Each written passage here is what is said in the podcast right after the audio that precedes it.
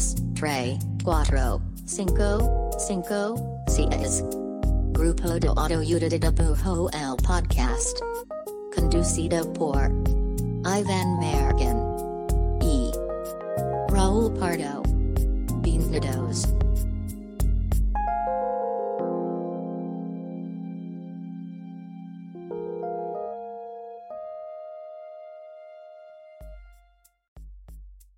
Oh, Hola, este es el podcast del grupo de autoayuda de dibujo. Mi nombre es Iván Mallorquín y me encuentro, me encuentro muy contento y me encuentro aquí al lado de, primero que nada, de el Javier Bardem de Jalisco, Raúl Pardo, Ah, soy como un rey del océano. soy como un quinto, yo creo, de Javier Bardem en masa Sí, pero ¿sabes humana. qué? Eres el mejor quinto de Javier Bardem, eres la mejor parte de Javier Bardem. Sí. El Nadie dijo nada.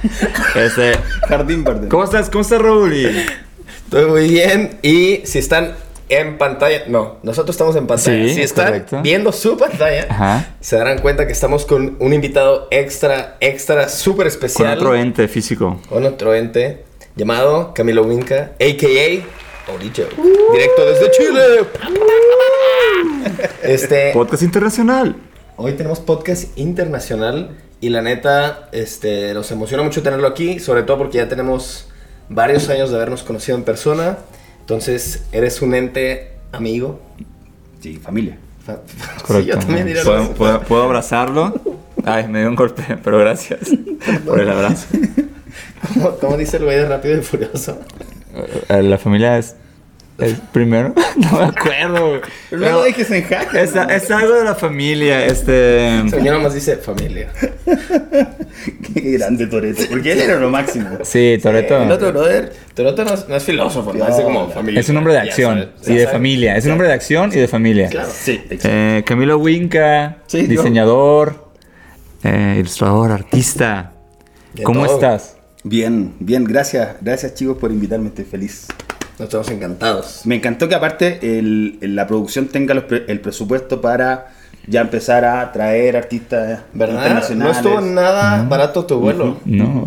Eh, ah, pero estuvo increíble porque, porque hasta tú trajiste los panes que necesitábamos para la entrevista. Es que Entonces, es lo que sobró de los- del vuelo. El fue, un buen, fue un buen vuelo, pues. Las líneas chilenas están cabronas. Pero traje esto porque dije es fundamental que los artistas que vengan invitados empiecen a traer cosas también. Ah, Es cierto, es de hecho, cierto. te agradecemos por marcar la pauta, porque siempre estamos de que, oye, invitamos a tal persona, ¿qué va a traer? Y no trae nada. No, no, no. Eso habla muy mal de ti. Y de tu país. Ajá. ¿De Pero dónde bueno, viene? ahora Chile se encontró la redención con tus panes. Sherman. Chi, chi, chi, le, le, le. Sí. Oye, Ahora, lo que no sé es cómo se llaman. Por eso quise traer así como. Entré y dije, dame eso y eso y eso. Y ah, los traje para que viéramos cómo se llaman. Ah, ese es todo el punto. es una está. enciclopedia de panes. ¿Ustedes tampoco saben? Sí, sí, sí. más o menos. Y está bonito porque justo así le vamos a hacer. Te- Teníamos unas preguntas que queremos hacerte. Digo, tenemos el gusto y la fortuna de, conocerte hace rato. Entonces, pues sabemos y conocemos bien tu trabajo, güey. Que es increíble. Somos muy, somos muy fans, te queremos mucho. Y sobre estas preguntas decidimos, ahora que tenemos pan, Sí. eh, hacer una dulce entrevista. No, Raúl le puso pan entrevista. Yo no sé, ¿es un buen nombre? Yo creo que sí lo es. Yo le puse pan. Yo propuse uno mejor. Y... ¿Cuál?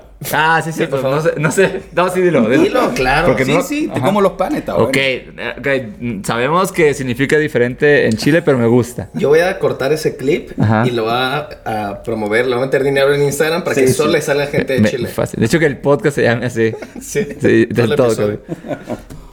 Pero bueno, a ver, cuéntanos, por favor, Mallorquín, cómo hacer la dinámica, güey. Ah, pues tal cual, tenemos preguntas que, que pensamos estará interesante pues hacerte a ti, porque van muy enfocadas sobre cómo un artista puede generar como, como una marca, ¿no? O sea, sin, el sentido como tan corporativo de lo mismo, sino más bien el poder generar como trabajo que sea tan reconocible eh, cuando, es, cuando es artístico, cuando es comercial, no importa. y, y yo creo que, por ejemplo, pues, de los ilustradores que yo conozco, pues tú, Camilo, eres de los que me, me parece que lo tiene más claro ese, ese como parámetro, güey, ¿no? O sea, creo que tu trabajo puede llegar a ser como... O sea, puedes trabajar con algo muy comercial o algo tan artístico y como que no pierdes ese, ese como eje de lo, de lo que eres, güey, de lo que haces. Eso me gusta un chingo. Entonces, en general, son preguntas enfocadas a, a cómo, como ilustrador, puedes tener tan claro eso como tu, tu marca, pues, ¿no? Claro.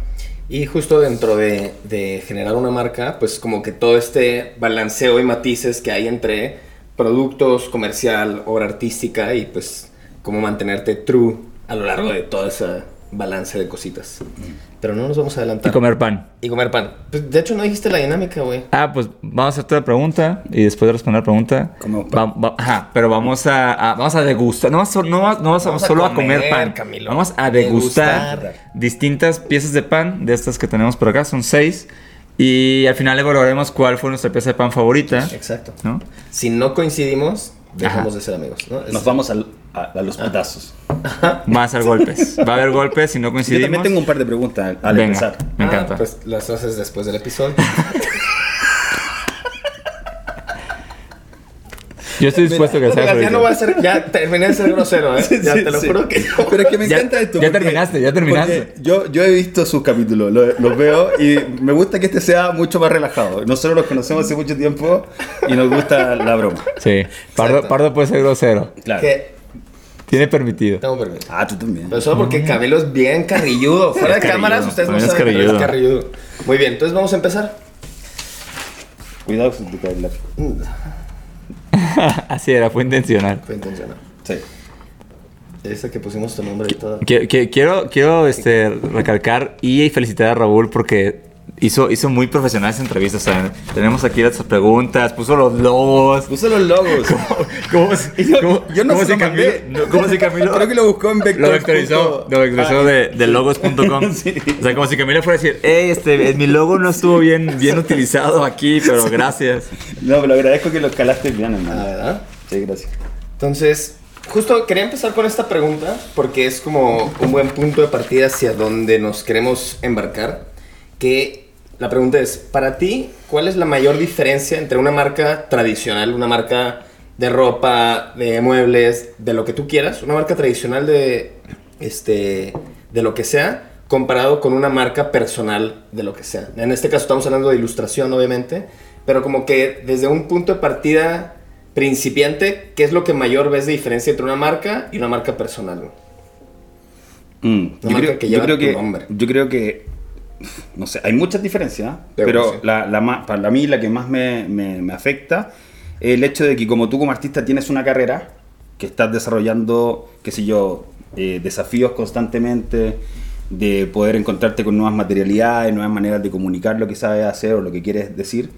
Y por otro lado, la marca eh, corre un camino paralelo que en el fondo va a depender un poco de la ambición o, del- o de lo que te exija también el mercado, eh, de cuánto tiempo le vas a dedicar.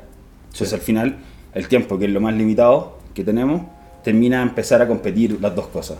Y eso, es- eso termina siendo para mí lo más diferente que tiene una marca que es solo gente dedicada a hacer su marca, como emprendedores me refiero. Ujú. Pero cuando uno es artista tiene una carrera particular, diferente, o sea, y ahí Sí. es donde las dos cosas son hijos y, y, y tan, los dos muy importantes, ahí tienes que elegir en algún momento o armar un calendario que, que- que pueda hacerte trabajar y vivir en los dos mundos paralelos de una manera sana.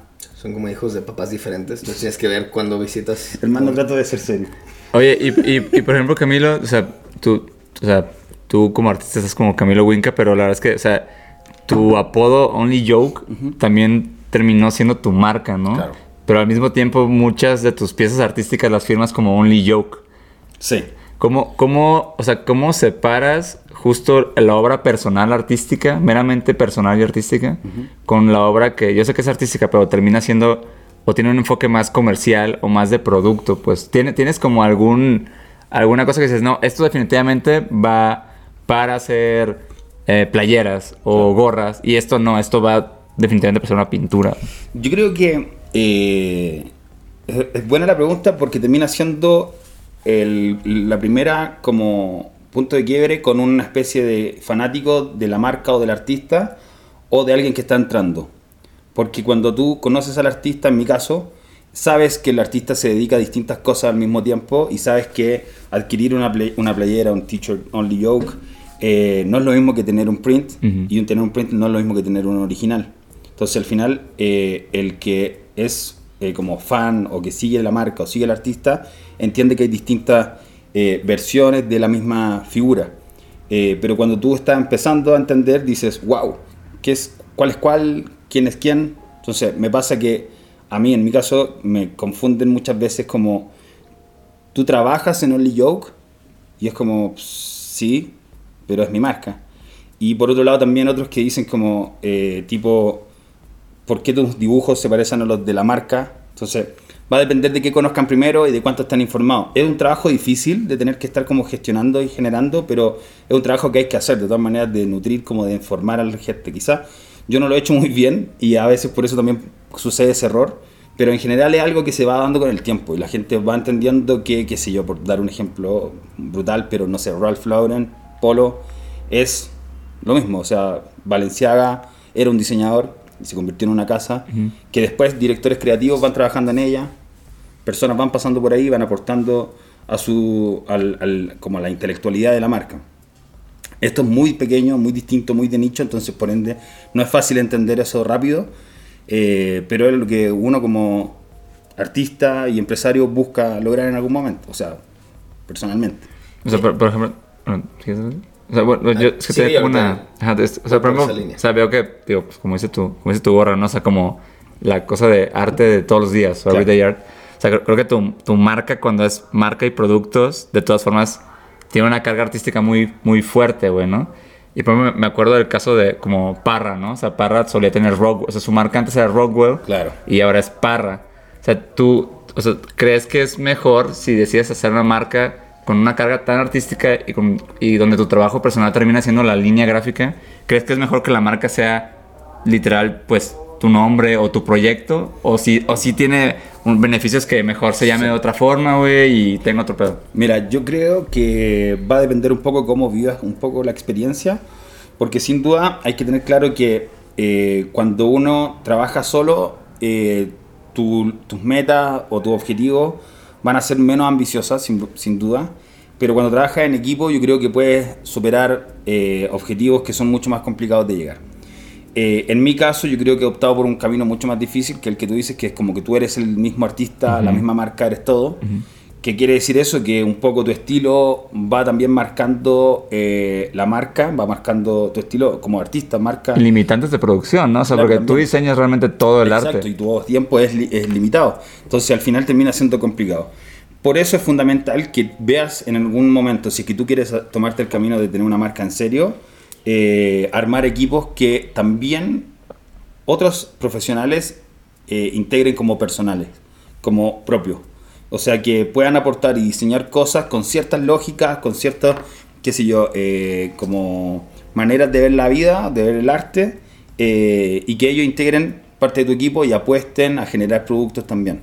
A largo plazo lo digo. Yo hasta el momento no lo he hecho, todo lo he diseñado yo, pero creo que a mediano o largo plazo me gustaría empezar a, desarrollar proyectos en conjunto con otros artistas o tener artistas, diseñadores industriales diseñadores gráficos internos que puedan llevar a cabo ideas que para mí son exhausta o compleja o que me propongan ideas que podamos llevar a cabo para poder satisfacer demanda o desarrollar productos que no están dentro de mis capacidades simplemente. Pero yo creo que es fundamental, un, eh, si ya estás ambicionando a crecer como marca, sin duda eh, soltar un poco el eje de la dirección creativa o al menos ser tan hegemónico con, con tu arte y empezar a abrirte a que otros también puedan aportar esa visión que tenga algunas limitancias, claramente, no, no, no todos los discursos pueden convivir en la misma marca, pero sí hay una, una, línea editorial que se puede marcar y eso es fundamental como para que poder, poder seguir creciendo y poder también expandirte a, a, nuevos objetivos. Sin duda, en algún momento van a chocar tu carrera artística con tu carrera como empresario y eso pasa al principio o, o después, pero va a pasar. Y por ejemplo, tiene que ver un poquito con esta respuesta, tiene que ver un poquito con, con la pregunta pasada de Mallorquín que mi pregunta es, conscientemente hay cosas que reservas para tu práctica artística y cosas que reservas para, para la parte de marca personal y de, productos. O sea, que tú dices como, esto sí o sí lo guardo para lo artístico y para mí. Sí, o, al revés, o a lo mejor haces algo que dices, ah, esto lo voy a hacer para la marca porque sé que tiene mucho atractivo comercial. Sí, sí. Sí, pasan las dos cosas. Pasan los dos. Y pasa también eh, lo contrario, o sea, que, que, no te aguantas y tienes que eh, hacerlo comercial. Y era, en verdad, estaba perfecto un cuadro. ok. okay. Pero, pero, a ver, igual entiendo que, que, creo que la gente termina Es como lo que pasa con NFT, que, que en el fondo siempre vas a querer ser dueño de la pieza original. Claro. O sea, si es que tu, tu obra vale algo, el que esté en un t-shirt o no, el que esté en un cuadro pintado con todo el universo, no lo va a hacer valer más o menos. Yo creo que en verdad lo que, lo que vale es la idea, es la manera en que lo, que lo comunicas y es tu historia personal, es las otras cosas que ha hecho. No solo un cuadro, un cuadro es una pieza. Al final, un cliente quiere tener algo tuyo. Y va a depender un poco de eh, lo que quiere invertir y cuánto le gustas, en qué compra. Claro. Y a mí también me pasa, a todos nos pasa, que bueno, me alcanza para los calcetines de cierta marca o para comprar un print de un artista, porque un original es imposible. Sí, como que lo, lo planteas más como si fuera un. Como un espectro, ¿no? O sea, no tanto como el. Ah, esto es fine arts y esto ya es producto, que no vale lo mismo, sino más bien un espectro de. Pues, güey, la gente. El punto de partida es que les guste y conecten con tu trabajo. Por supuesto. Y dentro del espectro, qué tanto Exacto. compromiso hay, qué tanto presupuesto hay, qué tanto quieren algo que haya sido replicado muchas veces o un original, etc. Y yo creo que es, es un poco lo que hacen las tiendas de museo, que es democratizar un poco el arte, entregarte el, qué sé yo, el, el Picasso, el Rembrandt, qué sé yo, a un precio... Sí, la, global. la, la tote bag de, de y, Picasso. y- y tú puedes llevar un poco de, de eso. Habrá mejor o peor gusto al momento de desarrollar esos productos. Claro. Está bien. Pero para el común denominador de las personas es fundamental tener ese- esa relación con el arte a un precio democrático. Y para ti es importante tener, tener tu arte así, o sea, tener cosas pues muy baratas, muy masivas Sí. y tener cosas muy, muy exclusivas, Sin muy caras. O sea, es, es como un o sea, es como un parámetro que consideras de que, güey, debería tener algo así, pues bastante de que solo hay uno y, y Sí. pues cuesta porque solo hay uno y esto tengo de que hay miles. Evidentemente, sí, sí, tal cual, así funciona. Chido, porque la neta siento que hay mucha gente que de- es de los primeros como conflictos como conceptuales a la hora de querer entrar al, al- al mundo de querer hacer productos con su obra y así, que su conflicto es, tiene la, la cabeza dividida en dos, como, no, esto es arte y esto es arte aplicado y como que no lo ven en un espectro, sino más como A o B y Claro. eso ya se vuelve como un, uy, no sé si quiero entrar. Sí, sí, es, es que es complicado, yo no sé si lo recomiendo. Yo creo que va a depender un poco de la pasión que tengas por desarrollar cosas. Sí. Creo que mm, lo más rentable a largo plazo es dedicarle tiempo a tu carrera como artista, eh, ir descubriendo facetas nuevas de ti como persona, salir de lo cómodo y, y entregarle tiempo a eso, a ir aprendiendo y a, y a salir de tu estilo. A veces creo que en nuestro rubro se, rubro se sobrevalora el estilo, como ser muy fiel a eso. Y creo que es fundamental que nosotros mismos como artistas o las personas que están haciendo esto salgan de eso. Eh, que no le tengan miedo al error, que el error también es parte de tu obra. No necesariamente tienes que postear solo lo bueno, sino que, no sé, tu, tu cotidiano, tu, tu manera de ver el mundo y no estar tan pendiente al like, al, al follow, sino más bien de tu propio proceso, disfrutar las cosas. Sí, man. Y eso a largo plazo va a ser sin duda eh, un paso hacia la rentabilidad, porque te vas distanciando del resto de las personas. Si tú lo, lo- lo- lo- lo mides como sensatamente, todas las personas somos distintas, ¿cierto? Ujú. No solo físicamente, en todo sentido. Si tú logras descubrir en tu profundidad lo que tú eres como persona y pasarlo al lápiz, al papel, a la escultura, al mobiliario, a lo que se te ocurra hacer, está hablando tu identidad. Y hay tantas identidades como personas que existen en el mundo. Y yo creo, para mí, lo más atractivo es ver productos que tengan identidad. Me encanta. Pardo, Pardo- Pardo- Pardo no dijo nada porque sabe que ese es un clip y quiere cortarlo. Oye, pregunta. Cállate, no me evidencies. Pero espérate. Dale, dale. Llevamos como tres preguntas, nadie No, es, es- es que quería dar so- so- sobre, lo mismo, sobre, sobre lo mismo que estaba hablando Camilo.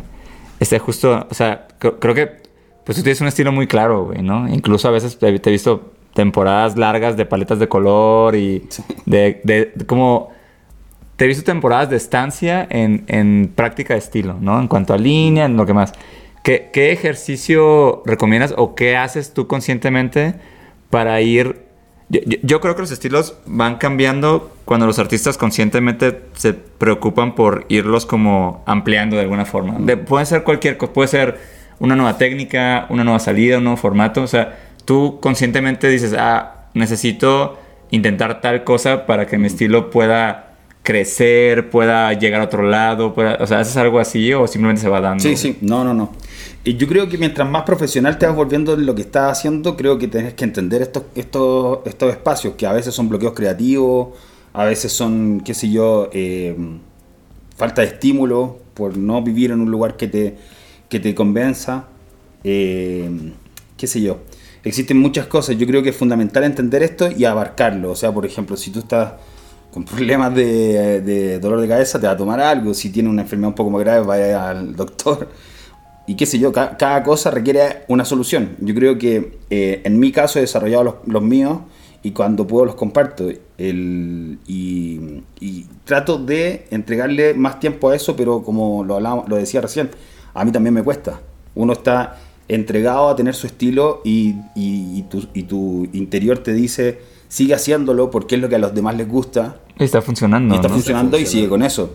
Y claro, es verdad hasta cierto punto, porque también creo yo que vas y metafóricamente armando un grillete que te va amarrando a ese estilo.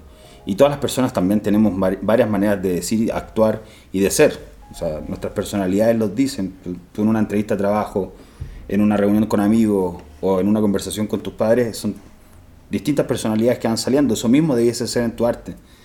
Para mí lo que me gusta y pensar es que, que trato de romper el esquema de las cosas que hago, porque creo que eh, nos hemos comido un poco el marrón de que, el garrón de que eh, para poder trabajar tienes que tener todo ordenadito, que todo tiene que estar pin- como de Pinterest, que tu vida tiene que ser un poco un cuadro. Wes Anderson, ¿no? un- Como- Claro, y ahora recién me pongo a dibujar y no salirme de la línea, siendo que finalmente tú eres el que te está limitando. Entonces, cuando, cuando quiero buscar nuevas como aventuras gráficas o, desafiarme a mí mismo, salgo de lo cotidiano y trato de buscar el error, que es lo que más eh, como persona me cuesta. O sea, trato de no equivocarme en general. Y eso está complicado cuando lo pasas al arte porque si no termina siendo algo que no desafía a nadie. Y algo políticamente correcto tampoco es muy atractivo para nadie. Entonces, eh, el ejercicio que para mí me ha ayudado mucho, lo aprendí en la universidad, eh, es con un, con un pincel grueso, ojalá muy grueso, con tinta china, eh, con hojas, tener muchas hojas así de papel limpias como esta, y empezar a dibujar así a lo loco. O sea, ojalá que salga la tinta para afuera, ponerte ideas y pasarlas limpio, pero ¿a qué voy con el trazo grueso? Te obliga a tener pocos detalles, a no, de- a no deteriorarte en el aquí me va a caer un ojito. No, sino que vamos a hacer el ojo como corresponde, un ojo grande, una mano, entender la idea, vamos si quiero hacer un animal que tenga personalidad, que, sea, que, ahora quiero que se suba este animal sobre este humano, ¿cómo lo hago? Entonces al final probablemente va a terminar con un montón de garabatos que no tengan mucha lógica. Yo lo que recomiendo es buscar como hoy día que está con la inteligencia artificial en chat GPT, recomiéndame 20 palabras al azar, ilustra esas 20 palabras. Por ejemplo, qué sé yo, te dice un gato, amor, por ejemplo, que es más fácil. Gran eso- uso para, para el chat. Sí, claro. no, no lo había pensado. ¿eh? Yo sigo sin encontrar para qué quiero usar chat. Ahí está, ahí tienes un buen uso. Ahí está.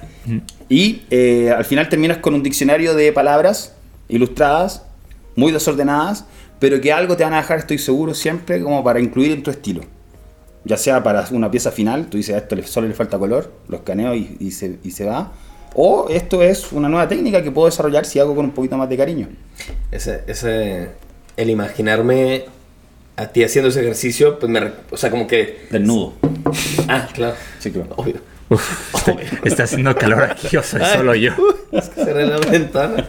Pero justo Es que me recuerda, la ventana. me recuerda, o sea, como que sí, sí tripeo que sí, que es algo que está muy permeado en tu trabajo, pues, o sea, desde las, estas piezas que haces en pliegos grandotes, desde tu estilo que, que se enfoca bien cabrón a tener trazos bien burdos, pero como todos bien intencionados, ¿no? Si está volteado en esta perspectiva, pues va así. Si tiene esta pose, va así. Y como que no hay lugar a, a el mini detalle. Como que eres tú bien detallista, pero a nivel como más macro y conceptual, pues. Sí, es como un flujo de línea con, con cierta decisión, ¿no? Y, y como que se tuvo que hacer así y no sé cómo, no se pensó demasiado, pues. Oye, pues ¿qué tal si comemos un pan? Un Ta, pancito. ta, ta, pa, dulce entrevista, pan entrevista, nombre de Raúl Pardo. Este, cuál vamos tú, a tú decides Sí, cuál. claro, obvio. A ver, Yo Eva, traje ofrendas. Tú vas a ser nuestro No, pero Este, guíanos, Tenemos, ¿con cuál quieres ten- tenemos seis panes, Mira, de verdad es una... En Chile esto se llamaría Berlín. ¿Berlín? Sí. Ok. Esto se llamaría Palmerita. Las, Oh. las orejas se llaman palmeritas. Aquí son orejas. Es una oreja. Me gusta mucho más oreja. Sí. No sé, me gustan mucho las palmeras. Ahora estoy... Pero Eres mira, del mar, tú estás Soy del mar. Esto puede ser como una especie de media luna, que es más argentina. Esto se debería llamar, creo que... eh, ¿Cómo les dicen? No me acuerdo. ¿Le dicen Pero como- panqué? Aquí, aquí es un panque de elote. No, aquí- bueno, no sé. De hecho, de esa panadería, según yo, eso es Muffin. lo más Ese es gringo. Sí, por eso no lo quería decir, pero es, ot- es otro nombre, no me acuerdo. Un Lo van a decir en, en- Y este Ese no existe allá. no existe, hermano. Y me acabo de enterar que se llama concha. Concha. La conchita. Eh, eh, y es, es de nuestros panes insignias. La verdad, sí. La verdad es un gran pan. Bueno. Este, pues elige uno. de Chile y y- de y- Argentina sabrá que concha es otra cosa. Pues eh, que le den like. Sí, pues eso es, es, es una cosita del mar, ¿no? Es una pequeña cosita del mar, lo pones y escuchas el océano. Exacto. ¿Con cuál vamos a empezar? ¿Y Elige una y, y- concha? Va, Va, venga. vamos. Venga. ¿Cómo eres? El, el- el agente en Chile. ja, ja, ja, ja. Tengo 10 ¿Qué años. está pasando? Pero no pensamos bien en la logística de esto, pero. No, pues más darle así. A ver. Cabe recalcar que pues la OMS declaró que, que, que el COVID ya no es un problema, así que pues vamos a darle todo. Bueno, pero puedes probar otro también. No, no, Sí, primero, otro. primero, ten- no, Prueba otro. tenemos que enfocarnos todos en el mismo. Ese es el chiste de, de- de Ay, la vamos a entrevista. Por eso, entonces, a ver, llevar este pedito. Tienen que adivinar que una de estas la hice yo. Wow. Sí. Lo dudo. Fácil. Estuvo buena, ¿eh? Mm. Está bote es de chocolate. eso. Yo quiero saber algo. Ujú. Eh, ¿Por qué hay un perro mostrando eh, las bolas detrás tuyo, hermano? Es una. ¿Tú lo giraste? Oye, evalúa, evalúa del 1 al 5. Evalúa, evalúa del 1 al 5 al perro. Yo le doy 5 de 5. Del 1 al 5 la, la- la concha de chocolate que probaste, Raúl. Yo le doy 3.5 de 5. Mm. Yo estoy igual que tú, también. ¿Tú? Es que creo que es la primera que como. ¿De verdad? Debería 5 de 5. ¿Nunca habías comido concha? Está muy rica, está muy rica. ¿Está buena? Está buena, pero... O sea, 3.5 es una gran calificación. Simplemente la concha es tan popular que la vara está muy Y alta. a veces llega a un nivel que es.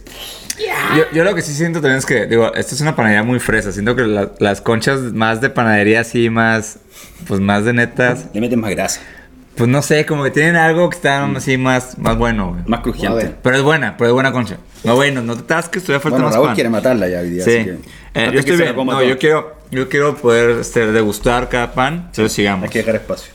Wow, me encanta. No Luz entrevista. En pantalla es a ver horrible. Pantalla, en pantalla. No, y, El ASMR. y los sonidos, güey, los sonidos bueno, veamos.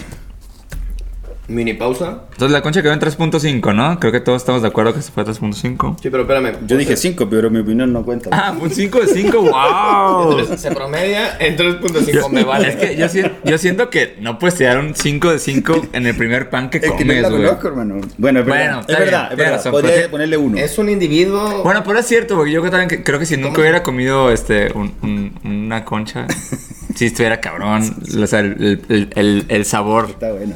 Va, ahora sí va, de hecho va mi primera pregunta oficial, después de todas las... Llevamos como a 10. Pero esto, me- esto me gusta, Camilo, fíjate, ¿eh?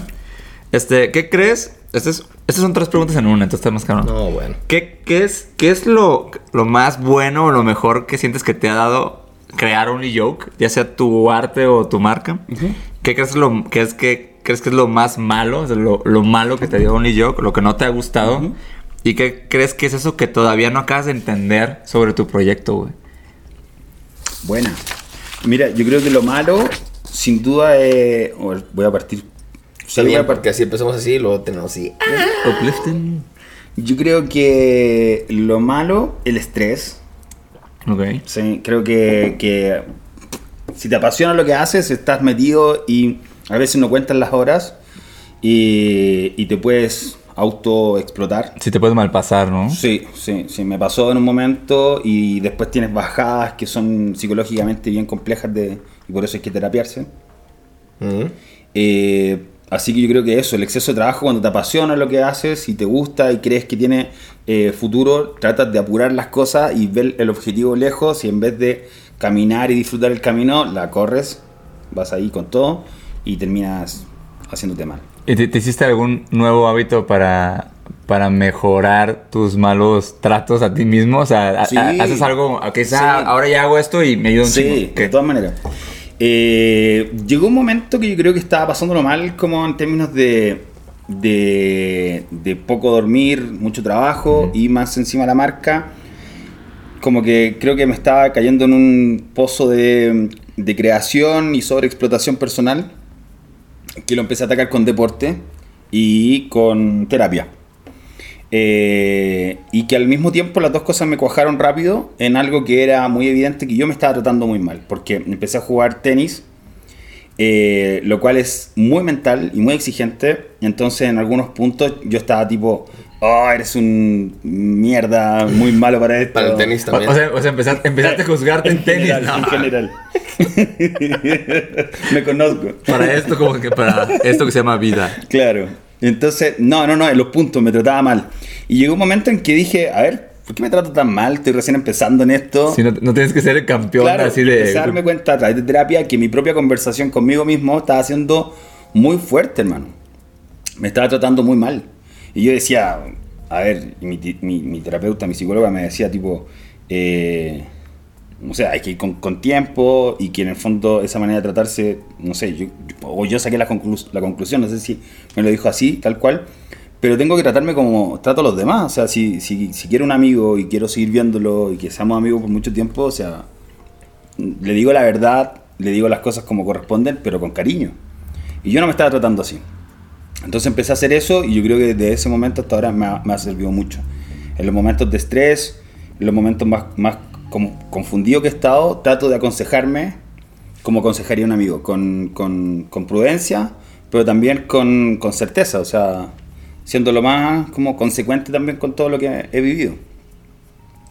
Y eh, bueno, algo bueno que haya traído la marca, yo creo que, o, a ver, puede ser la marca o yo como artista. Yo creo que como artista sin duda creo que no, no hubiese podido hacer otra cosa más que ser artista. Capaz que me hubiese dedicado a otra cosa, pero soy feliz haciendo lo que hago. Me encanta expresar lo que veo con, con mi, mi arte.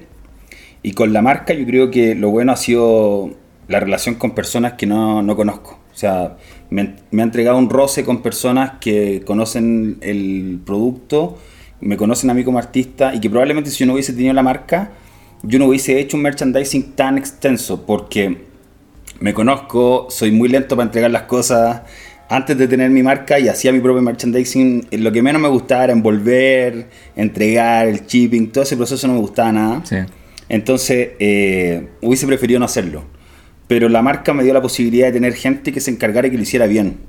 Entonces, eh, me ayudó a tener relación con esas personas que ya me seguían en Instagram, que ya me conversaban, que hablamos de arte, a tener una pieza mía y no necesariamente tener una original. Entonces, sin duda que me hizo tener relación con personas con distintos contextos, hablar con personas de distintas partes. eh, yo creo que eso es lo bueno.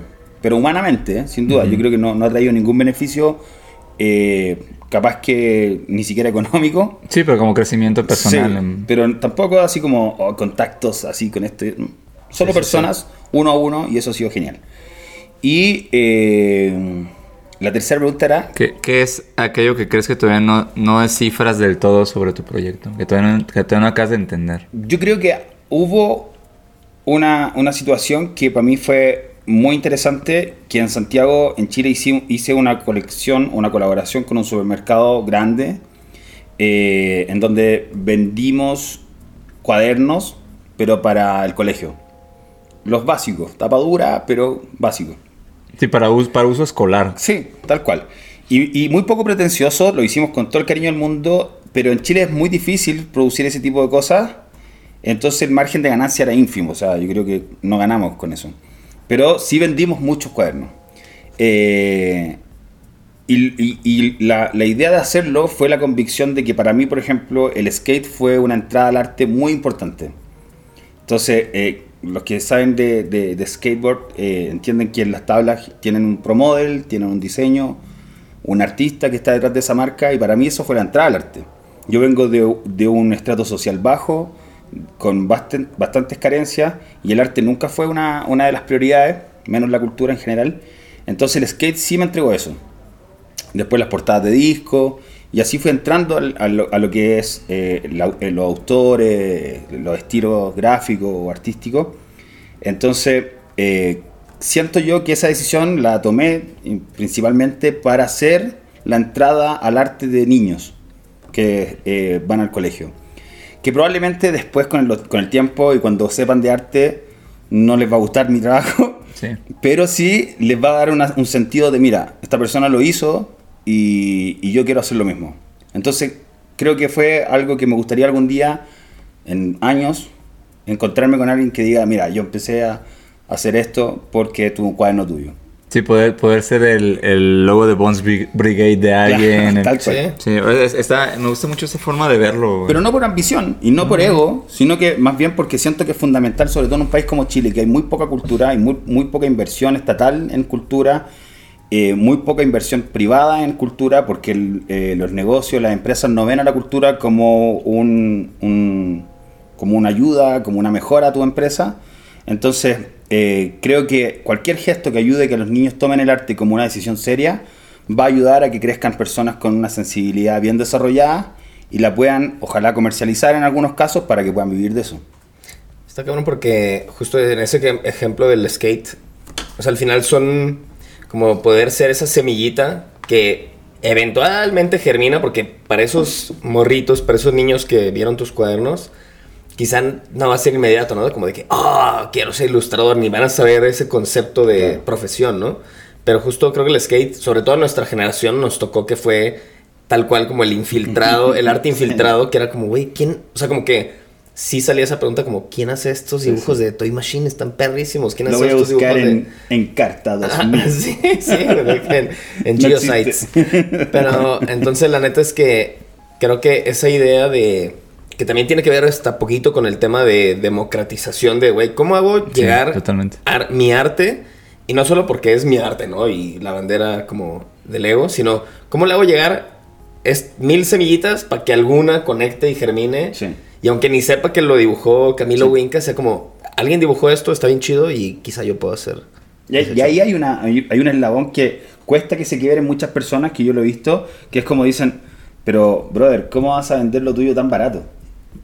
Es como si, que, si, si tú quieres ser mejor artista, vende más caro. Sí. Yo no le veo la relación. O sea, te entiendo, si tú, qué sé yo, hay una oferta y demanda gigante y que tu tiempo es tan importante y tan caro para la humanidad que obviamente las cosas son caras. Sí. Eh, porque haces uno al año. No sé. Pero si en verdad tienes un método de reproducción constante y has pensado en tu arte como una, uno- un, un proceso que es rentable a, a gran escala, ¿por qué no venderlo a bajo precios? Mucho más viable para que la gente lo pueda adquirir. Algo para pensar. Pero sí, porque es un, o sea, es un pensamiento que la neta... Y que no, y que, Está- y que no necesariamente eh, anula al otro. Si tú No, no, tienes cosas que también te has demorado meses en hacerlo, obviamente tiene otro precio. Es que creo que va totalmente en lo que decimos del espectro. Es como, no está peleado, no es excluyente. O sea, porque muchas veces se ve como una decisión. O hago cosas caras o hago cosas para la gente. Y es como un perfil también en el mundo del arte, ¿no? Como Sí, que- bien, bien cañón. Y, te, y, te- y te- y muchas veces te encajonan también en eso. Es como, ah, esta persona, no sé, estos, estos que hacen fanzines es porque su bandera es que le llega a todo mundo. Claro. Y estos que hacen obra original y exponen galerías es porque solo quieren ser exclusivos. Y pareciera que hay solo esos dos equipos, pero pues ni al caso. Tú eres como del, del equipo de comprar Jeff Koons originales. Yo soy de todos los equipos. Yo vi un Jeff Koons que tienes. ¿no? En el baño. De, de, de bar- es- ese En el solo- baño, Ese en es el- solo el del baño. En el baño, que- y ni siquiera es el baño ese, ese es el que no principal. le- ese es el Jeff Koons que no le importa realmente. visita. Este, ¿que en otro pan o qué? Ay, sí, Otro sí, pan. ¿no? Otro pan. Yo traía. A ver. ¿cuál? ¿Cuál, cuál, cuál quieren probar ahora? Y yo quiero probar este que me- yo soy, tengo mi- una debilidad por las cremas, hermano. A ver, Venga, Sí, un berlinazo. Por favor. a ver. Pero Tú lo vas a partir Dale, primero dale. porque está más complejo. Este, pues dale, una, dale una mordida, sí, metalcore. es que yo creo que nos falta un cuchillo, hermano. No, no, este. ¿Así nomás? Ya, Eso, ok, ya. ok. Por la OMS. Por Gracias, Holmes. Que nos ha dejado libre. ¿Sí? ¿Está cabrón? La crema pastelera se ve muy cabrona. Mm, y que sabes que cuando se debe escuchar Bien esto de que estoy hablando con la boca llena, ¿no? Increíble. Para eso son los podcasts nada más, para escuchar cómo la gente Madre saliva. Es que cuando estaba ver. comprando, eh, Está buenísimo. yo estaba pensando, eh, mi novia es argentina y tiene un, un- una defensa muy ruda hacia las facturitas. ¿Las qué? Las facturitas.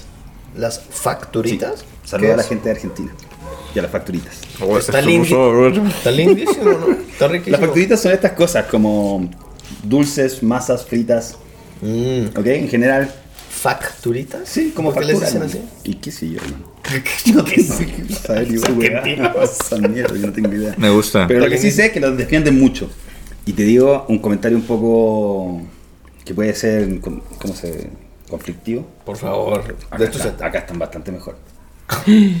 Bueno, México, lugar de facturitas. Te lo. Primer metiste- mundo de lo facturitas. Te metiste con Oye, el Hay que crear equivocado. controversia. ¿cuánto, cuánto le ponen, cuánto le ponen ese pan? Está muy bueno, está, está muy cabrón. Uy, yo sí le doy 4.7. Yo le doy ah, 5. super, ¿sí? ¿Qué te importa? Es que 4.7. Un Berlín ya es bueno, hermano, y le pusieron azúcar encima. No, como, es esto, esto le falta un poco más de diabetes. ¿Cuánto le vas a poner? Está muy bueno, está muy Está cabrón. riquísimo. Del 1 al 5, Ujú. yo le pondría un 4 o 6. Yo estoy con Camilo, 4.6 también. No, yo 4.5 porque no soy muy Estás de... criticando mi punto 7 y... No, Sí, yo cuatro, 4.5. La, la neta está muy bueno. O sea, de Está hecho, riquísimo. me sorprendió lo bueno que está. O sea, porque dije, Porque sí, es fresa. Ajá, sí, la neta sí, la neta sí. la sí. N- Saludos a los pan fresa va a pasar de de buscar. 4.8. Yo, yo soy de buscar pa- panaderías de que acá, en las esquinas. Muy bien. Va, va, estoy sorprendido. Eso es un gran pan, ¿eh?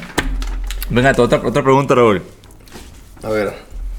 Esta justo tiene que ver como con mucha gente que, que le ha costado trabajo entrar en una mentalidad de poder eh, cambiar el chip de mi obra, cómo la puedo convertir en algo más y en algo que pueda ser comercializado, que pueda ser un producto, etc. Entonces, mucha gente del gremio le cuesta trabajo e incluso le causa conflicto como el lado business, ¿no? Del asunto.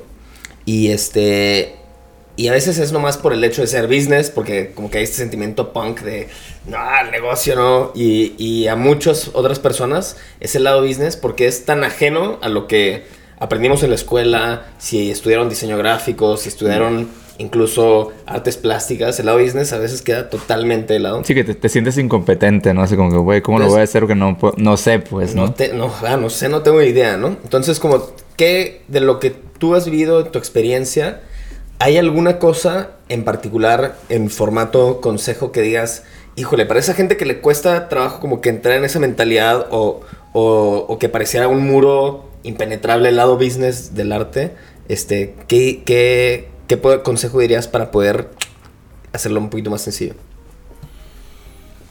Mm. Es que, Que mm, puede ser conceptual, Sí. ni siquiera... Sí, práctico. sí. Yo creo que es fundamental la experiencia, evidente. Yo no sé si acá en México, o en general en alguna parte del mundo, a un artista le enseñan a cobrar. Sí, ¿no? Mm, Yo creo que a mí me cuesta hasta hacer factura, hermano. ¿no? La verdad, soy muy incompetente en ese tema. Eh, creo que un poco. Yo en general no soy muy de compararme con otros artistas, no, porque sal- salgo siempre perdiendo. Pero sí creo que es importante entender un poco eh, la validez que tiene tu trabajo, como para entregarle un, un precio. Y una vez que se va vendiendo, entendiendo qué tal la demanda. O sea, si se está vendiendo muy fácil y tú le estás entregando mucho tiempo a eso, como, bueno, es momento de subir los precios, no tengo idea. Pero eh, yo creo que en el fondo va, va, va siendo como algo medio de muñequeo, de entender el mercado y se va aprendiendo con el tiempo. Nadie te puede decir como esto vale porque es muy relativo. Hay gente que por nada cobra mucho y viceversa. Hay gente que hace mucho y no le pagan lo que corresponde. Sin duda. Y, y cuando se trata no solo de preciar, sino de, de ya generarte un esquema, por más sencillo que sea, de, puta, este, oye, me causa un chingo de conflicto el saber cómo empezar a hacer una línea de productos, ponerles precio, sacar, o sea, sacarle este, una ganancia a eso, o sea, como que las, los principios básicos de business, como de hacer un pequeño emprendimiento, Sí. te ayudó, o sea, como que es algo que fuiste descubriendo como a golpes, es algo que te asesoraste Sí. desde un inicio como, güey, la neta, voy a preguntarle a alguien que sepa, Sí. o qué fue lo que mejor te sirvió para en- a entrar Bueno, a eso? yo he ido aprendiendo de a poco y con golpes porque eh, me imagino que acá y en cualquier parte del mundo existe la carrera de, eh, qué sé yo, mercadotecnia o en Chile es ingeniero comercial. Ingeniero comercial. Sí, es como empresa, aprender a ser empresario Órale. y administrar un negocio. Y hacer este, naves espaciales. La parte de ingeniería. no Sí, sé. obvio. Sí. Es obvio. Es la- y vender naves espaciales. Eh, y yo creo que hay muchos factores, ¿eh? muchos. Principalmente, por ejemplo, si tú partes con una marca que tiene una tienda, ya tienes que pagar un arriendo. Claro. Si tienes tienda, tienes vendedores. Si tienes vendedores, tienes que pagarle eh, su cotización, impo- imposiciones, impuestos. Eh, entonces, al final, todo ese, ese proceso va encareciendo el, el producto final. No es solo que tú estás pagando el producto, lo que fabricaste, sino que todo lo que conlleva llevarlo a vitrina. ¿Ok? Y hay muchos precios y cosas que se van perdiendo en el proceso y que nadie tiene idea de lo que, que es, qué sé yo, el transporte del lugar A al B, del B al C, del C al D y el D vuelve a la tienda. No se sabe. Eh, hay varios costes que son variables y que van funcionando en relación a lo que, a lo que tengas tú como empresa. Si no tienes todo ese coste y lo estás haciendo tú solo, eh, va a depender el precio de, cuánto estás gastando y cuánto tiempo le estás dedicando a eso. Yo en verdad creo, y como mi manera de pensar hoy en día, después de, de mi experiencia como estar en los dos lados, es que yo creo que lo ideal sería que la gente no se dedique a hacer merchandising de su trabajo, como chapitas o t-shirts o cositas variadas, sino que más bien se vaya dedicando a ser por tiempos medianos o prolongados especialista en algo. Me refiero a que, por ejemplo, si tú eh, te gusta mucho la madera y eres ilustrador, ve que puedes, cómo puedes mezclarlo. Probablemente vas a hacer un producto, dos productos, capaz 10, capaz te das cuenta que después puedes hacer mesas, esculturas, no tengo idea, tablas para cortar. Para cortar con las dos manos. Así, Camilo corta así las cosas. Eh, qué sé yo, a lo que voy es como especialízate en algo. Y no lo tomes como tu prioridad, sino que algo que vaya paralelo, como si estás haciendo como un doctorado, por decirte. Eso, eh, cuando lo termines, probablemente te va a dar skills y habilidades de entender eh, manufactura. Capaz que si te das cuenta que vendiste uno, vas a vender dos, tres. Si llega un momento, vas a necesitar 15 al mes, 100 al mes, vas a necesitar alguien que haga las cosas por ti. Y ahí empieza un flujo de ese producto, es eh, sano, es vital. Ese producto eh, es, es capaz de sostenerse a sí mismo. O sea, le paga a un maestro, a un artesano, eh, o, o alguien que se dedica a hacer eso, yo me quedo con un margen y seguimos con esa producción. Después quizás voy aprendiendo de otro proceso, que en el fondo es hacer carrera de diseñador industrial. Entender cómo, eh, más que meterte en la eh, moledora de carne de hacer muchas cositas pequeñas que van dejando, pero muy poco. Yo creo que hoy día, eh, con mi experiencia, es fundamental que hagas un nombre como artista, o sea, que encuentres tu identidad, la desarrolles, la desafíes, la vayas haciendo crecer, la amases con el tiempo, la muestres, la enseñes. Ojalá en ese proceso ir colaborando con marcas o con instituciones que tengan más seguidores que tú para que puedan aumentar esa, esa como brecha de, de reconocimiento o que en el fondo hoy día se ha instaurado que es mientras más seguidores tienes más validado estás, que yo no estoy de acuerdo, pero si logras eso eh, es mucho más probable que se vendan tus productos después. Más que estar dedicando tanto tiempo a que la serigrafía salió así, así, que la polera se le encogió. Claro. Y justo previo a, grabar, ahorita que estás hablando de como de que eventualmente llegas a necesitar gente para porque ya estás escalando, ¿no? Y justo platicamos antes de, de grabar como de cuáles son las ventajas y desventajas de emprender con una marca personal solo, decir, de que totalmente solo o ya con un equipo, o sea, como en tu experiencia fue mejor empezar solo y luego incrementar el equipo o con- si regresaras a hacerlo, si lo hiciste de esa manera, sería como, no, empecemos full equipo Claro. o, con, o como con esto que dices que empezar, pues no outsourceando, pero agarrando gente que ya tiene el know-how y la y este y como todo el sistema armado para que produzcan tus cosas. Eh, depende del mercado. Yo creo que va a depender un poco de cómo esté tan preparado para poder desarrollar ese tipo de cosas. Eh, en mi caso, yo creo que yo lo hice mal porque fui muy rápido y, y- y como les contaba hace un rato, me hizo mal. Eh, también al mismo tiempo aprendí muy rápido que eso del lado bueno de eso. Empezaste solo, solo, solo a hacer las cosas. Claro. Pronto me asocié con un, con un amigo eh, y después tuve otro proceso en donde cambié de socios. eh, y pasando por esta etapa de inversionista y levantamiento de fondos, que son siempre complejos porque eh, uno no lo entiende muy bien como artista y que hay que aprender.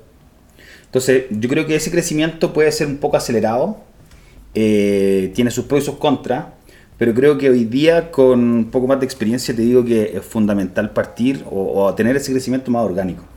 Eso quiere decir que hagas todo tú. O Al menos principio. Al principio, que entiendas todo tú. Ya sea, si vas a hacer un Shopify, que entiendas cómo puedes modificar tu página, hacerla tú, entender cómo subir, bajar los precios, cómo subir, bajar las fotos, eh, responder frente a una oferta, tener conocimiento acerca de cómo manejar tu base de seguidores, tu base de compradores. Entender bien ese negocio, entender cómo se envían, no se envían las cosas. eh, hay mucho detalle en el negocio. Entonces, si partes tú solo, es fundamental para que después cuando hayas crecido o vayas creciendo de a poco, tengas más o menos una noción y esa sensibilidad de, de haber tomado decisiones. Claro. ¿Ok? Porque si hoy día llega alguien a ponerte un millón de dólares encima, probablemente sí vas a desarrollar un chingo de cosas, como dicen acá, eh, y las vas a poner en varias partes, porque para cualquiera es impactante ver muchas cosas, pero no necesariamente es realidad esa venta. Uno ve muchas veces las vitrinas y cree que te están vendiendo algo en cualquier cosa en la vida, pero el, el número que está detrás no es necesariamente el real, el verdadero. Y tener esas dos cosas a la par, cuánto estás produciendo, cuánto estás gastando y cuánto estás vendiendo, es de las cosas más complicadas para poder tener una empresa sana. Y eso se hace yo creo que creciendo orgánicamente, con paciencia, Sí, conociendo de dentro para afuera para que exactamente. no haya punto ciego, ¿no? Sí, sin acelerarse. Interesante. Otro panecito, ¿o Otro panecito. Estamos quemando calorías con estas ideas, man. Sí, güey. A ver, ¿cuál, cuál, cuál camino? ¿Cuál Yo voy por la oreja. Venga, la palma. ¿Palmita es? ¿Cómo se llama? Palmera. Tú primero. A ver, yo, yo soy. En Chile yo soy se le muy dice fan de las yo soy, yo soy muy orejero, ¿eh? Pero ense- enséñala. Es que Ah. digo que... Ay, la destruí. de hecho, es medio como un corazoncito, mira, ¿no? es- ah. Sí. Estoy seguro que le iba a decir de que no, en Perú le decimos corazón, ¿no? O de que, De más. que palme... Eh, esta palmera, las palmeras en general en Chile las venden en la playa. ¿Ah, sí? Y son grandes así. ¡A la madre! ¿Pero esta misma forma? No, son circulares. Pero también ¿Por hay qué le estás diciendo palmera? Si no es... Es un círculo. Es la misma masa, hermano. Y también las venden chiquititas así como esta. Pero, eh, no, estas son una delicia, hermano. Yo en la playa me como fácil una entera de este porte y. Son feos eso. Y, y un pan de. Tú, pan de tú. huevo. O sea, ¿vives en la playa? ¿Eres, eh, la ciudad donde vives está en la playa, ¿no? ¿No? Sí. No, Santiago. ¿Pero vienes de una ciudad con playa? No, tampoco. Yo soy de Santiago. Em, Chile es un país muy angosto, muy largo. Y tiene algo bueno, eso, que como estamos em, limitados por el océano por un lado y con la montaña en el otro, casi en todo Chile puedes estar en una hora en la cordillera, en la nieve, ya sea para mirarla o, o esquiar, o en una hora en la playa para eh, Mirarla o esquiar. mirarla ¿O esquiar también? Sí, sí, sí. No, es, es que ahorita que dijiste comer este pan en la playa, siento que mucha gente no lo, no lo tripea, ¿no? Se le hace raro. Pero la neta es que, por ejemplo, en, en, en Mazatlán venden donas en la playa como con azúcar. Mm. Y son bien buenas. O sea, Buenazo, es- sea, el, el- el comer pan en la playa es muy bueno. Y aparte ya está súper ardiendo porque pues, la playa está caliente. Es, contra- Me encanta. es es algo que la gente no tripea sobre la playa. Comer pan en la playa es bien chingón. Sí. Bueno, yo le pongo tres a esta oreja. Está bien, pero he tenido mejores. Sí, 3 de 5. Sí, yo también. Va. Yo tendría un 3. Un 3, un 3, un 3 de la palmita. Ah, yo tengo esta pregunta, Camilo Uinca. Este, ¿qué, qué es algo en tu, en tu estilo, en tu gráfica, eh, en lo que haces? O sea, ¿qué es algo que es muy personal y que crees que nadie sabe? Mm. Que es muy personal dentro de lo que yo hago. Ajá. Y que dices, ah, creo que nadie sabe que realmente esto es como totalmente mi O sea, dinos Ah. tu mayor secreto.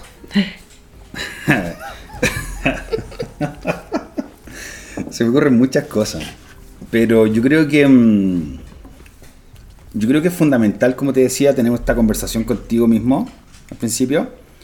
Que yo creo que mm, eh, puede ser hasta media esquizofrénica, pero a veces me converso acerca de qué debes estar haciendo como si fuese una persona.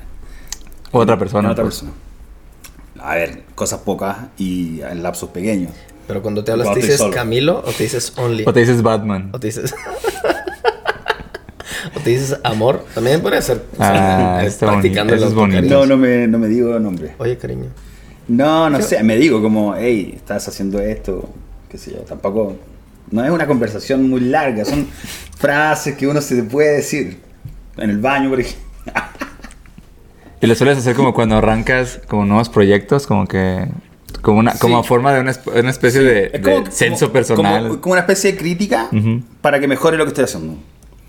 Pero eh, que eso es algo. Y otra cosa que me gusta mucho hacer es eh, incluir la, geo- la geometría dentro de mi trabajo. Como que esté la geometría básica: cuadrados, círculos, eh, trabajar con, con línea isométrica. Tratar de tener algunas de esas como, como engranajes dentro del dibujo para que tengan algo como de, de un discurso más latinoamericano, tipo eh, prehispánico como personas más gruesas. Eh, con el tiempo se me va un poco, me vuelvo un poco más orgánico, pero me gusta volver a, esa, a, esa, a ese dibujo tosco de líneas como bien predecibles. Entonces algo que, muchas veces parto y de hecho algo que, que- que me hizo cuando empecé a hacer, a hacer lo que hago es que la cabeza de mi personaje termina siendo que es el mismo personaje que ocupo constante y regularmente, es una composición de un cuadrado, un círculo y un triángulo. El ojo son dos círculos que se yuxtaponen y el pelo es algo que, que invento con el flow. con el flow. Justo me gusta que el, como, aunque la intención que nos acabas de contar de cómo, de cómo y por qué funciona esta geometría dentro de tu trabajo, siento que esas limitantes, y medio lo hemos platicado en el podcast, que el ponerte limitantes, o quizá la palabra limitantes a veces para algunas personas les suena como... Como norma.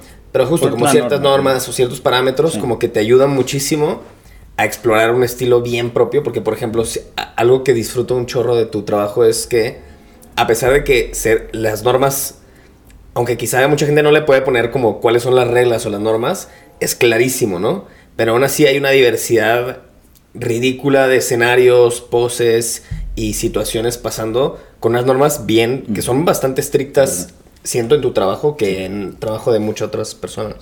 Yo creo Pero que algo que, hice para ahí. que eso funcionara fue exigirme a mí mismo eh, ser lo más austero posible en, eh, en materiales, Ujú. en colores y en eh, figuras. O sea, trato de ser lo más sintético posible al momento de tener un dibujo que habla mucho, que tiene muchos detalles, que digo, ya esta es la idea, está bien trabajada, ahora cómo lo hago para que esto se convierta casi en un letrero de calle, que se lea rápido, como que alguien lo vea y diga, listo, sigo. Claro. No que sea algo tipo, oh, valoro tanto el degradé con el que trabajó, que también está bien, pero eso no es otro estilo. Sí. Eh, valoro tanto la, la- la realidad con la que ilustró esto, no, sino que más bien eh, desprender de, eso, de, esa, de esa como pretensión de técnica y hacer algo lo más ligado posible a un logo. Como algo que, que- que tú lo ves en la calle y digas, ya, se entiende rápido. Porque si no lo entiendes rápido, el que va manejando un auto choca. Es correcto. Ahí se nota mucho, siento como esta intención de comunicación efectiva del diseño gráfico, ¿no? Que tú estudiaste diseño gráfico, ¿no? Tal cual. Y también tú eres, digo, de, los, de los pocos diseñadores que conozco que como que siento que sí te gusta un chingo el diseño. O sea, sea, haces mucha ilustración, pero está muy refugiada en el diseño y cómo funciona el diseño. O sea, como... Sí, sí, como, como, como el- cómo funciona un logotipo, tal cual. Me gusta. Este, ¿qué onda? ¿Otro pan o qué? Otro pan. Otro pan. A ver, ¿cuál? Que elija mi No compadre. tantos, ahora. eh. Bueno, ahora yo quiero elegir uno que sé que me va a gustar mucho, que es el panque de lote. El panquero está acá. De Que hecho, En Chile no existe porque Camilo no sabía cómo se llamaba. Elote es el choclo, ¿no? Ah, sí. ¿Sí? ¿Maíz? Ajá. sí. Sí. Ok, pues ¿Panqué? Panqué de choclo. panque de de choclo. De hecho, de esta panadería, que no voy a decir el nombre porque esta es una mención no pagada. Esta no está Este, yo sí creo que este es su mejor pan. O sea, es el panque de elote, Es Starbucks. es su mejor pan. Sí, en, de- en efec- en efecto es de Walmart, es pan, es pan de Walmart. Madre santa. Sí. La verdad es que es, ¿Está es, buenardo? A ver. También, yo también, es mi favorito ese lugar. ¿Ah, sí? Es que, Ah, es que según yo, ese es como su, su, como su pan, ¿no? Sí, Mm. Qué bueno que está, hermano. Sí, está muy cabrón. A ver, si. Ahí atrás en producción. A ver, nos producción andan quiere. muriendo de hambre. Madre santa, qué rico. Ok, Yo estoy muy cabrón. Está muy bueno, está muy bueno. Vamos a ponerle nota. Yo le pongo 5, o sea, sí, para mí sí es un 5. Eh, yo un 4-9. Guau, 9. 4-9. Quiero darle como la oportunidad al siguiente. Obvio. ¿Quién se merece un 5? Bueno, lo dice el que le puso 5 al primer tono. De hecho, es lo que te iba a decir. Y se contradice al Es toque. como- va como al revés, ¿no? Sí, como sí, sí. las cosas están todas para abajo. Bueno, hay que experimentar. Va, a ver, otra pregunta, Raúl Pardo. Mi siguiente pregunta es. Esta, esta tengo mucha curiosidad. ¿Cómo ha sido tu experiencia entre los productos que. O sea, los productos de Only Joke que más te han gustado? Así que terminas de hacerlo y dices, este es mi gallo, versus los que más se han vendido. ¿Qué en tanto empalme hay entre los que más te han gustado, Mm. los que más se han vendido? O que han tenido más éxito. Igual sé que para una marca quizá el éxito se mide en ventas, pero gen- éxito general. ¿Qué tanto se empalman? ¿Qué tanto contraste hay entre esas dos? Um, Voy a agarrar panecita. ¿eh? Con permiso. te parece bien, güey. mm, está bueno. Eh, ¿Y tengo que decir el producto?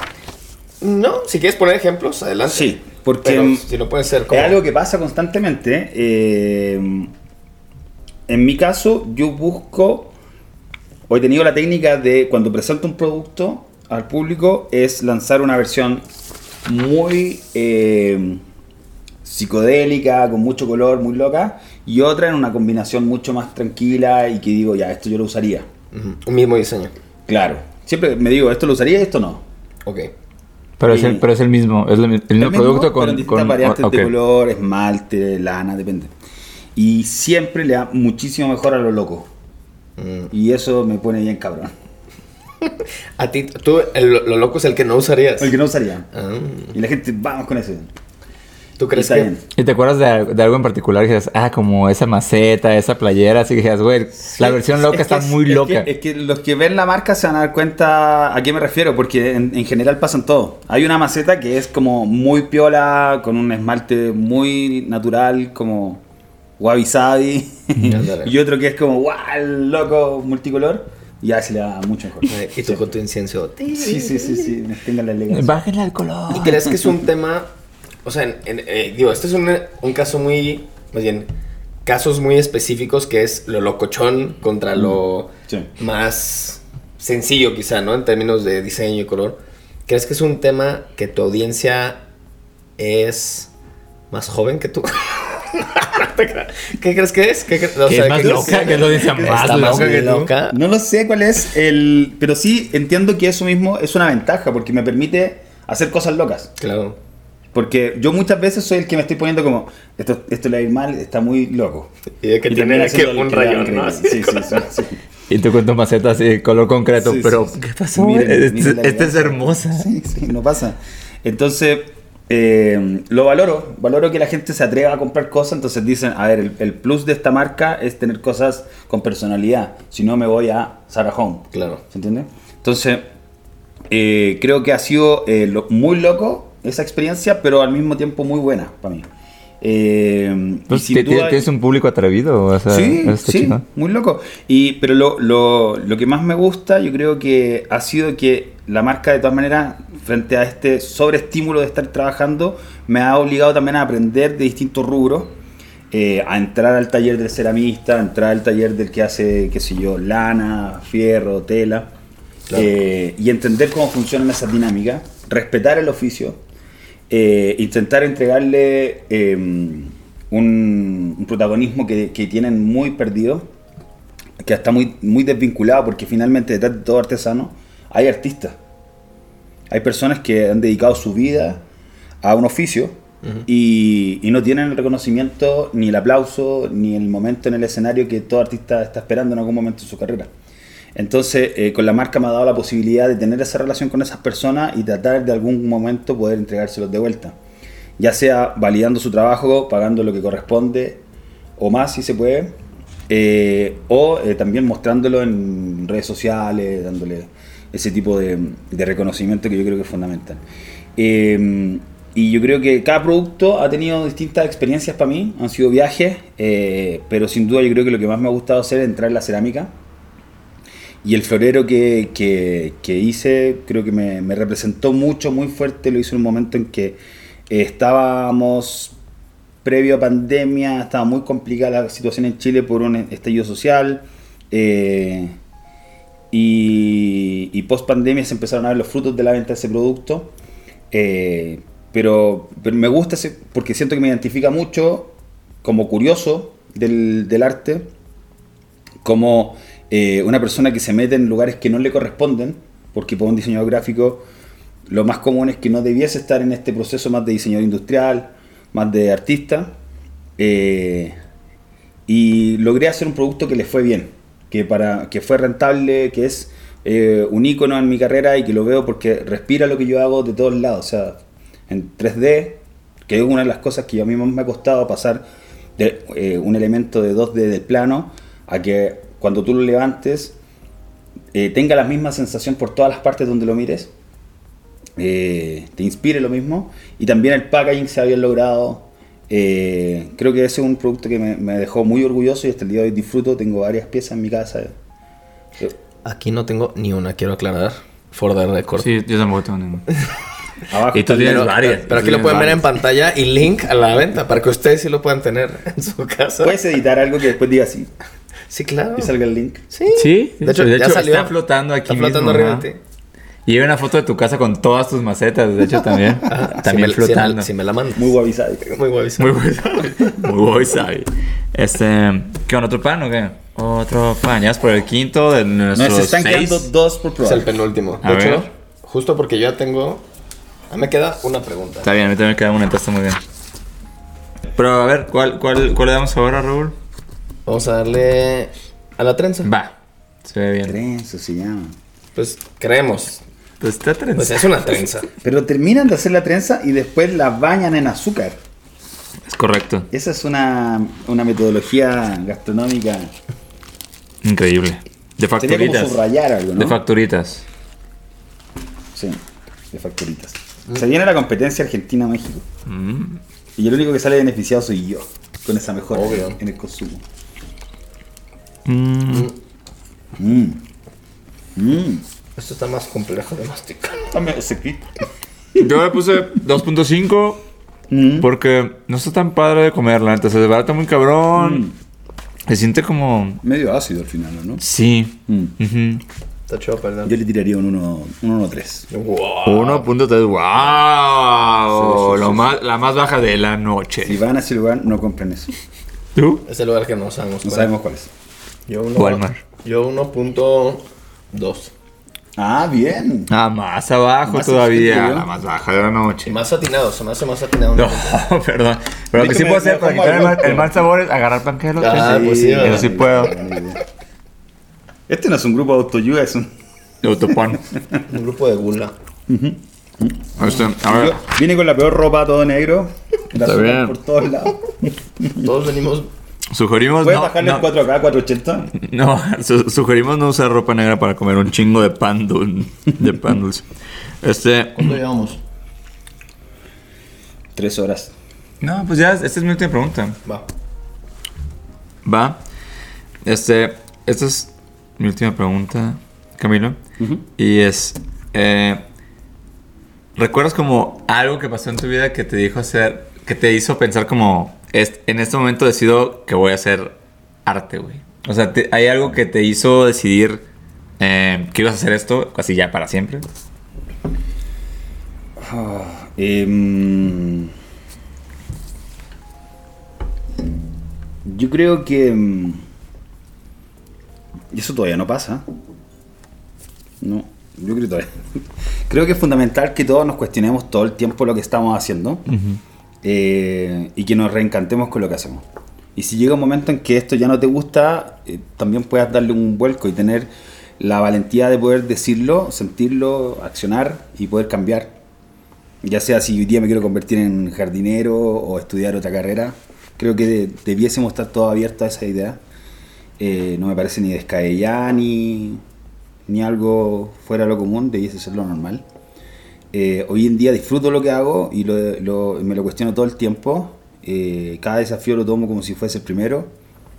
Eh, y quiero seguir creciendo, seguir aprendiendo, ojalá eh, ir adentrándome más en la experiencia de ir eh, cambiando de rubros, o sea, actuar como si fuese artista o tipógrafo quizá, o no tengo idea, en, en el relato de cosas.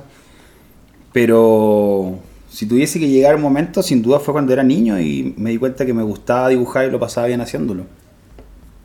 Yo creo que eh, el roce en mi casa con el arte, así como le pasaba a Pedro Lemebel, que se lo recomiendo a mucha gente, en- a todos los que están viendo esto, eh, es un escritor chileno. Él, y al igual que yo, eh, yo lo sentí muy, muy presente, yo no crecí con libros en mi casa, de ningún tipo, pero sí con mucha música. Eh, y con una, una sensación de amor por la naturaleza muy profunda constantemente, por el campo. Y yo creo que para mí eso terminaron siendo dos ingredientes importantes para que hoy día sean lo principal que en mí vive para hacer arte. Yo creo que si no tengo relación con la naturaleza o no me, o no me relaciono constantemente con la música o otros artes, yo me, me seco en general, lo paso mal. Entonces yo creo que cuando, cuando era pequeño me fui dando cuenta con la música y esa relación con la naturaleza que era lo que a mí me gustaba. ¿Te acuerdas de tu, tu portada de álbum favorita que dijiste? Que, o sea, que sí dijiste, güey. ¿Que me gustara? Sí, ¿Que, yo haya hecho o que...? No, que hayas visto. Eh, Digo, que sé que, has- que has hecho varias es que, también. hay que ver, hay algo que es interesante porque eh, ha cambiado mucho la cómo se ha visto la portada de un disco desde antes de cómo eran los 90 a ahora. Sí, me acuerdo. Eh, y hay algunas que son muy conceptuales y muy bellas, pero te voy a decir la verdad, yo crecí con otra este tipo de música. En mi casa se escuchaban a Gabriel, eh, qué sé yo, Juan Gabriel. Riquísimo. Sí, entonces las portadas eran la cantante con Sí, una sí, tipografía sí, bastante sí. simple. Eh, pero ya más grande uno empieza a entender nuevas composiciones y bandas que tienen poco más que ver con el, como, con el desafío de hacer una portada como conceptual. Y, y ahí me quedo con la de Ana Gabriel. ¿Sí? Ah, bueno, me encanta. No, hay muchas, hay muchas. No sé, no, no sé. Hoy en día, portadas que diga, wow, de disco, una que me haya marcado. Mm, Yo creo que muchas de Nirvana, de todas maneras. Eh, de Fan People, sí. No sé si han escuchado Fan People. Yo no. No, yo tampoco. Es una banda como de punk eh, argentina. Ah, Ok. eh, y tiene varias portadas muy lindas. Se las voy a recomendar. Porque estamos hablando también de una época 2000 Sí, 2000 era, ¿no? Ajá. que, que las portadas no, no eran muy sensibles en mi man- manera de ver las cosas y Fan People presentó a una generación que estábamos en esta parte del cono sur de Sudamérica cómo ser tú y se- mantenerte siendo sensible. Son unas bonitas palabras para terminar. Se acabó. Pero si tuviéramos un pan, güey. Pues por eso. Ah, ok, para terminar Para el pan. A ver. comer. es el, a ver, la- es el pan de la última pregunta. Probemos que el pan. de este programa se pueden hacer dos. Uno como club de glotones y solo mostrar las partes que comemos. Tres, porque hay una que nomás es. O sea, uno es toda la de- experiencia, es de- otro de nomás es. ASMR. ASMR. ¿Y este de qué es? Ese no sabemos cómo se llama, la verdad yo nunca lo había visto. en mi Panecito, vida. le voy a decir panecito. Es un panecito. Si ustedes lo ven en pantalla, dígale cómo se o, o póngale nombre también. Ah, ¿ya? Facturita. Joaquín. Una facturita. Se llama Joaquín. ¿Se llama qué? Mm, Se llama, se llama Eugenio. me sorprendió bien el chocolate. Wow. Ah, pues un chocolatín entonces, ¿no? O sea, hay un factor No, sorpresa. Pero no le voy a decir la nota hasta que coman. Digo, cada que, cada que algo tiene chocolate y es pan, digo, le digo chocolatín, entonces probablemente lo sea. A ver. Tiene un chocolate, confirmo. Producción se va a comer los restos de esto. Mm, yo. No, no me parece justo. O sea, está bien, está bien. Funciona. Um, La verdad es que no me desagradó, pero tampoco me gustó. Creo que le pondría O sea, un- yo, yo no creo que yo me levantaría en la mañana eh, y como que me motivaría a ir por ese pan, la neta. Pero, si, pero si te acuestas borracho antes de dormir, sí. Si me lo trae, me lo como. Pero no iría así de que tengo que ir por uno de estos. Nunca. ¿Cuánto le das? Es un 2-8. Yo le doy un 2. Mira, un 2.8. ¿Tú? 2.1. No fue el más bajo de la noche. Y este, de hecho, pues el mejor, el mejor evaluado fue, en efecto, y como lo podrán ver, el panqué de lote. ¿Podemos ponerlo después acá? Sí, de hecho, tiene, tiene casi la puntuación perfecta, amigos. Tiene dos 4.9 y un sólido 5. Recomendamos ese panqué de lote de esa panadería. Y no recomendamos para nada la trenza de esa panadería. No, la trenza No está chida. Ah, y bueno, para cerrar el episodio, llegamos a nuestra muy gustada sección. Vamos a cantar, ¿eh? Link de amigos, puedes cantar. Link de amigos de paz. Eso lo podemos editar. Ya, es- no, ¿por qué? Si fue perfecto, ¿de qué estás hablando? Sí, que le salió muy bien. Es que Gracias. llegamos al noto, ¿no? En el mundo al Gracias. revés. Eh, eh, en esa sección Cinco años. recomendamos, recomendamos eh, artistas, proyectos, cosas que nos gustan en internet. Damos sus arrobas para que los sigan, Y les les, den amor, amor. y les manden pan Mándales digital pan. en forma de likes. Cómete el pan. Este, ¿qué son sus, Bueno, ese video. ¿qué son sus links de amigos? Sí, hace 20 años. ¿Cuál es? Yo lo tengo anotado. A ver, tú, ¿lo tienes, ¿lo tienes en Ah, corto? ¿quién? Invitados primero. Ya, bueno, yo tengo eh, que recomendar el trabajo de cuatro amigos, y me van a perdonar, pero son de Chile. ¿Pero Sí, ¿Por qué te voy a perdonar? Porque somos un país muy escondido muy lejos y tenemos Dios. muy poca representación. Dale, dale, dale, venga. Personas que quiero mucho. Primero, a mi amigo Panchito, que tiene un Instagram que se llama eh, DMNC. ¿Qué va a aparecer? De Está acá arriba. MNC. DMNC. Pan, chito. ¿Pero qué es el, qué- pero qué es el panchito? Panchito tiene un trabajo eh, que se caracteriza por lo digital, 3D. eh, tiene una sensibilidad muy limpia y composiciones que a mí me gustan mucho. O sea, aparte de ser amigo, lo admiro mucho. Eh, también les voy a recomendar el trabajo de mi amiga Pauline, Ok. que la Pauli es una de mis mejores amigas también de toda la vida y admiro muchísimo su trabajo y el empeño que le pone. ¿El arroba es así? El arroba es Pauline Pauline. Ok. Ah, yo a ella la sigo por ti. Sí, Sí, alguna vez compartiste algo de ella. muy bien, hermano. Muy bien, lo hice muy bien. Excelente. En ese entonces lo hice muy bien. Sí. Y el tercero es el trabajo de mi amigo Byron, que se llama Color Support, que es color.support, que tiene un trabajo también de muchos años, pero que ahora este último tiempo está dedicándose eh, completamente a su mobiliario, que se basa en colores planos y figuras eh, bastante simples, lo que le dan como Está una chulísimo. característica muy, muy limpia, muy linda. Así que se lo recomiendo. Él trabaja con Cristóbal también, que es un diseñador gráfico en Berlín. Eh, y el último, que también es una de mis mejores amigas, que es Sofía Acuña, y su Instagram es Obra Normal. Ella es ceramista. ¿Obra normal? Sí, Obra Normal, todo Ah, junto. está chido el nombre. Sí. Y hace tipo platos, eh, productos de cerámica, pero que son como para la casa. No sé cómo se le llama, yo creo que me va a retar. Pero mm, lo recomiendo. Suena muy chingón. Buenísimo. Cuatro grandes recomendaciones del coro. Desde Chile. ¿Tú vas? ¿Yo voy? Ujú. ¿Voy yo? Mi link de amigos para este episodio es para, a ver si lo digo bien, Ho, Hose, Hole in the Wall. Ok. Ojos.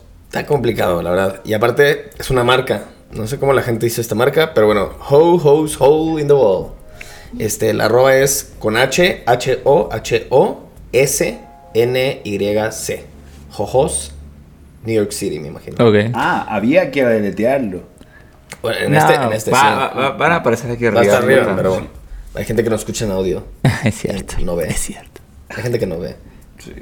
No lo he ¿Y esta, mar- esta marca qué onda? Esta marca es de la artista Natalie Coromoto. Ah, Que ya hemos hablado chingón. de No sabía ella. que era su marca. Es que justo ella como que empezó una marca personal y hacía productos como de Natalie Coromoto. Y luego hizo esta marca con un amigo suyo, que su arroba es chite chite bang bang. Escrito muy raro, entonces tan complejo. Pero bueno, esta marca la hicieron entre los dos y están ahí basados en Nueva York. Y justo como que es una marca de puros productos nacidos de la ilustración Pero Natalie justo como que lleva muchos, muchos años haciendo prueba y error con sus productos y como que ya creo que llegó a un punto en el que se asoció a la gente adecuada para que no sé qué tanto tiene de staff o no, pero como que ya tiene una producción que funciona muy bien, que la calidad está súper top y como que ya juega a como nomás a decir qué tipo de cosas quiero ver en la vida real y las convierte. Casi tiro el ¿Por qué, por qué le pegas al micrófono? Porque me emocioné. Porque es la vida real. Así que sigan su, su proyecto. Ho, ho, ho, siendo chido. imposible decir. Este, y mi arroba de link de amigos va para Nan4San. Yo siempre digo Nan4San, no sé si se dice. Nan for San. Está perfecto. Este, no sé, Nan, cómo, cómo estás, pero eh, es una artista eh, aquí, eh, pues mexicana. Su, su, su ilustración me gusta un chingo, así un chingo, un chingo. Es, es como, no hace tanto como que di con su trabajo, me gustan mucho sus paletas de colores, como sus personajes, su línea. Y hace como un mes o dos, me acuerdo que en Rayón, en un evento que tuvo Rayón, ahí vi como sus productos como, como en persona. Y están súper, súper lindos. Eh, siguen el trabajo de Nan for San. Nan 4 San, si no sé si sí, por favor dinos. Pero es muy chido lo que hace. Recomiendo ampliamente. Nan 4 San. Cuatro San. Y pues hasta llegamos. Camilo, de nuevo, muchas gracias por tomar la pan, invitación. pan. Quiero saber algo antes de irme. Dilo. Ah, sí. ¿Por qué me hicieron ponerme estos audífonos si no estoy escuchando nada? Tú decidiste hacerlo y no vamos a caer en tu juego. Madre santa. No vamos a caer en tu juego. Eh, gracias por escuchar. Gracias por estar aquí. Gracias, mundo, queremos. Eh, te queremos mucho. Y sigan a- obviamente el trabajo de Only Joke. Only joke. Tanto todo el, el espectro de su trabajo. Todo. Todo. Y más. Y más. Va, nos Nos vemos la próxima semana. Adiós. Adiós. Adiós. Adiós. Yo agarro un poquito panque de lote, un poquito más. Cheers para Guachi. ¿Nos Voy. podemos ir con Fan People? ¿Eh? Ah, podemos ponerlo al final, ¿eh?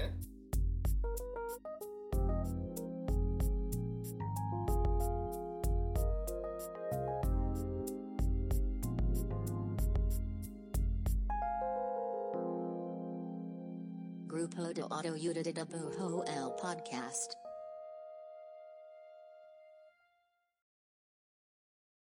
Las películas nos permiten conversar de todos los temas con todo el mundo. Cine Garage es el mejor podcast para escuchar y disfrutar el cine. Yo soy Eric Estrada y te invito a ser parte de Cine Garage en esta temporada de premios. Suscríbete en cualquier lugar donde escuches tus podcasts. Sonoro, las mejores historias en audio.